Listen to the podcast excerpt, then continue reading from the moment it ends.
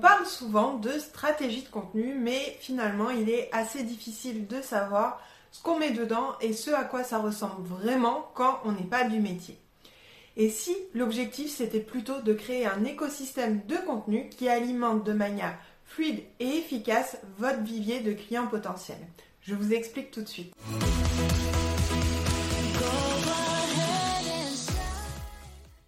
Parle de stratégie de contenu, on a facilement tendance à imaginer un plan d'action où les actions découlent les unes des autres et les résultats par la même occasion. Or, en stratégie de contenu, ça ne fonctionne pas du tout de cette manière et c'est pour cela que j'aime parler d'écosystème de contenu pour simplifier et imager les choses. En effet, chaque canal de communication représente un point d'entrée dans votre univers qui va vous permettre effectivement de diffuser votre message, mais aussi de parler des autres contenus que vous créez sur les autres plateformes. Par exemple, sur Instagram, vous allez pouvoir parler de vos articles de blog, de votre chaîne YouTube, de votre podcast, de votre newsletter, de vos lignes magnettes. Sur un blog, vous allez pouvoir mettre en avant votre newsletter, vos lignes magnettes. Sur votre chaîne YouTube, vous allez pouvoir parler de votre newsletter, de vos réseaux sociaux. Et dans votre newsletter, vous allez pouvoir mettre en avant vos articles de blog, votre chaîne YouTube, votre podcast ou vos réseaux sociaux en incitant les gens à aller vous suivre là-bas de manière quotidienne.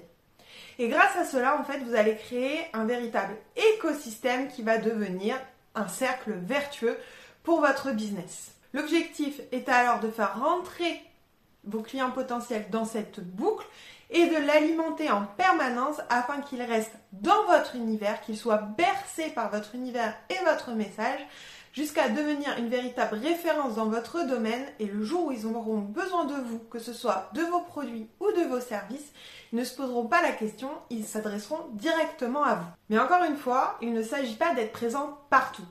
Si le sujet vous intéresse, je vous invite à aller voir notre vidéo La vérité sur la stratégie de contenu. Mais quoi qu'il en soit, avoir un écosystème de contenu ne nécessite pas d'être présent sur toutes les plateformes possibles et imaginables. Il s'agit de choisir les bons canaux et de les faire fonctionner de manière cohérente entre eux. Cela se traduit notamment par une véritable stratégie de recyclage de contenu où on va se dire ok, les posts Instagram, je vais les recycler de telle ou telle manière. Mon podcast, je vais le recycler de telle ou telle manière. Et tout ça va venir s'alimenter, ça va vous éviter aussi d'avoir à trouver énormément d'idées de contenu. Là, à partir d'une seule idée, vous allez pouvoir la dupliquer pour que ça en devienne plusieurs sur des différents canaux, sur différents formats. Et ça va aussi reposer sur de bons call to action, c'est-à-dire des appels à l'action ou CTA en fonction de l'expression utilisée. C'est-à-dire que dans vos différents contenus, vous allez pouvoir pousser à l'action en indiquant à la personne la prochaine étape à suivre finalement. Et pour cela, vous allez pouvoir l'inciter à s'inscrire à votre newsletter, à recevoir votre nouveau e-book ou tout simplement à aller vous suivre sur les réseaux sociaux. Créer un écosystème de contenu, c'est ça la clé pour avoir une stratégie de contenu efficace et pertinente.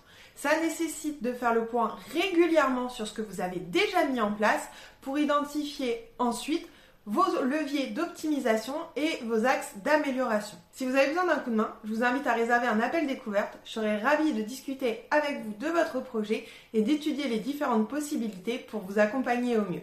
Si vous avez des questions, n'hésitez pas à les poser en commentaire et je vous dis à la semaine prochaine.